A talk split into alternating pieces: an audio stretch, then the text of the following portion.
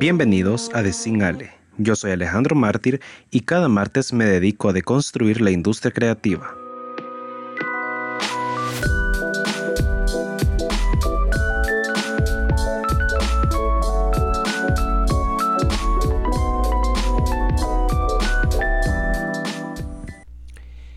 La semana pasada dije que en algún momento de enero eh, retomaría, empezando así ya la segunda temporada, pero no pensé la verdad de que fuera a ser literalmente empezando enero.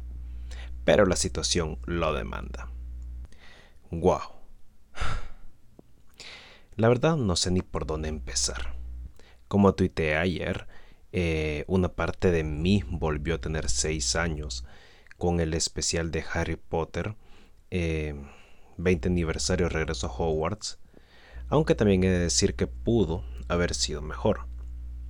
Harry Potter como franquicia ha influenciado mucho al mundo y obviamente a la industria creativa, por lo que haré una deconstrucción objetiva del especial. Por cierto, alerta de spoiler. En esta deconstrucción habrá spoilers, así que cuidadito.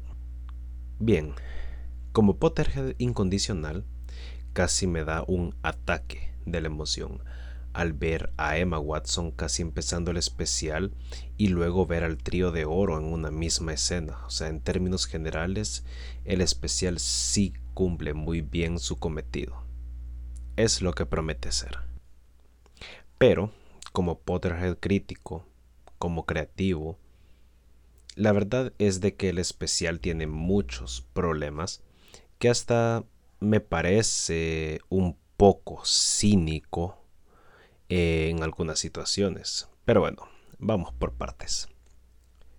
El especial comienza de forma bastante previsible eh, con el tema de las cartas de Hogwarts, eh, justo como empieza todo, tanto en la saga como pues eh, obviamente ahora en el especial. Obviamente eso no le quita para nada lo emocional y lo conmovedor al momento. La verdad creo que fue, creo que fue en ese primer momento del especial en que me sentí como de seis años nuevamente. La forma en la que se fueron presentando a los diferentes personajes que participaron del especial me pareció bastante cool, con Emma recibiendo su carta así como otros personajes. Fue realmente emocionante y fue bastante funcional, como les digo, ya que dejó entrever como así de cierta forma, eh, como que si el especial fuera una especie de vistazo a las vidas actuales de cada personaje recibiendo de repente un día en su vida cotidiana un llamado pues de regreso a Hogwarts. Algo que me pareció bastante cool y acertado es de que el programa se dedica en su mayoría a recordar lo que fue el paso de los actores por Hogwarts, sin embargo, lo abordan desde la vivencia emocional de cada uno y no tanto desde la anécdota ya que no es un, oye, ¿te acuerdas de tal cosa? Sí, sí, etcétera, etcétera, sino que es una narrativa de lo que ellos vivieron como personajes del mundo mágico. Hay muchos momentos nostálgicos, emocionales, curiosos que enriquecen el especial. También hay un poco de fanservice en, en la elección de, algunas escenas y detrás de cámaras, entre otras cosas.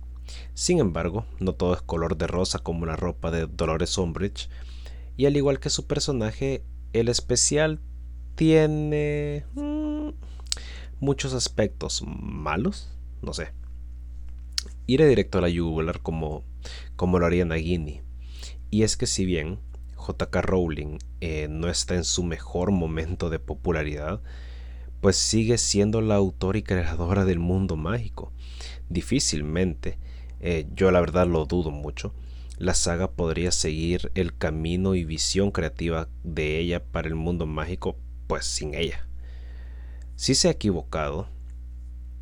O sea, sí, se ha equivocado, pero todos nos equivocamos también. Y aunque no justifico ciertas cosas de ella en los últimos años, también es cierto de que vivimos en una actualidad en la que todo el mundo se ofende por todo. O sea, y la ridícula cultura de la cancelación que pues tampoco ayuda en nada. Para los Potterheads es difícil, o sea, para nosotros es bien difícil, ya que el universo de Harry Potter no ha sido expandido ni explotado más allá de la saga original y la actual saga de Fantastic Beast, cosa que pues no ocurre con otras franquicias como Star Wars, por citar un ejemplo. O sea, el universo creado por George Lucas eh, con la trilogía original se expandió muchísimo y sigue expandiéndose, aunque Lucas ya no es parte de la franquicia, y esto se debe a que Dave Filoni, su padawan, es quien lleva ahora las riendas de Star Wars. En esto pues que los fans llamamos el Filoniverse. El problema es de que en el mundo mágico no tenemos un Dave Filoni que entienda, viva y siga la visión de Lucas en el caso de Star Wars, pues en este caso el de Rowling. Y pues continuando con este punto, que me voy por las ramas, la inclusión, llamémoslo así, de JK en el especial, solo hizo que fuera, al menos para mí, mucho más evidente e incómoda su ausencia. O sea, como les digo, se sintió bastante incómoda su participación sin mencionar que pues podrían haber por lo menos hecho de mejor forma la realización eh, de, de ella en escena. O sea, su incorporación con la pantalla verde de fondo para que pues no sé, por lo menos se viera como si si de verdad estaba ahí, aunque evidentemente no, o sea, podrían haber creado algún tipo de escenario o algo, pero el muy fondo negro, que también es otra cosa que estaba muy mal realizado, o sea, parecía como que si yo lo hubiera hecho, esa máscara de recorte hacía la carrera la noche antes de entregar el video, o sea, no, la verdad es eso, sí se me, se me hizo bien, bien feo. Y bueno, creo que habría sido mucho mejor incluirla, la verdad y excusarse después, pues que incorporarla de esa forma tan deficiente y bastante forzada. Entre otras cosas negativas, creo que está siempre en esta misma línea em, el tema de que omitieron muchas cosas que tienen que ver con la polémica y escándalos que han envuelto a la saga en los últimos años, sin contar las polémicas de JK. Tenemos el caso de, bueno, yo, reciente de Johnny Depp con el tema de que deja de ser Grindelwald para las siguientes tres películas. También tenemos el caso de Jamie Wylett, quien interpretó a Crab, eh, uno de los bullies que andaban siempre con Draco, quien pues terminó en la cárcel por problemas de drogas y agrupaciones. O, o el caso de Robert Knox, pues quien murió en una pelea en Londres. En sí no, considero negativa la omisión de estas cosas, sino eh, el hecho de que se finja de que todo esto nunca existió, nunca, nunca pasó y que las polémicas pues no existen. O sea, que la saga está impoluta.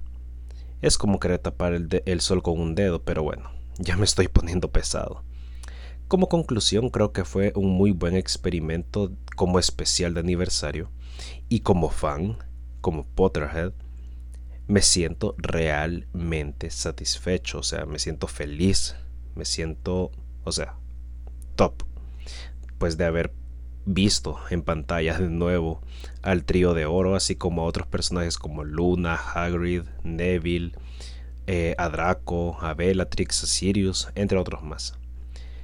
No sé si es porque crecí con Harry Potter, que tal vez he sido muy duro con la crítica de este especial porque pues ya, o sea, ya veo también el mundo de otra forma, ya, ya no tengo seis años. Tengo, ya estoy bastante mayor en relación a cuando empezó la saga. Bueno, tampoco apenas voy a llegar a mi 27. Pero, pero la verdad me gustó mucho. Me gustó mucho, mucho, mucho. Lo volveré a ver definitivamente. Seguiré siendo Potterhead. Tal vez me haga una maratón mañana. Bueno, esto sale martes, así que en todo caso seguramente me habré hecho una maratón de Harry el domingo.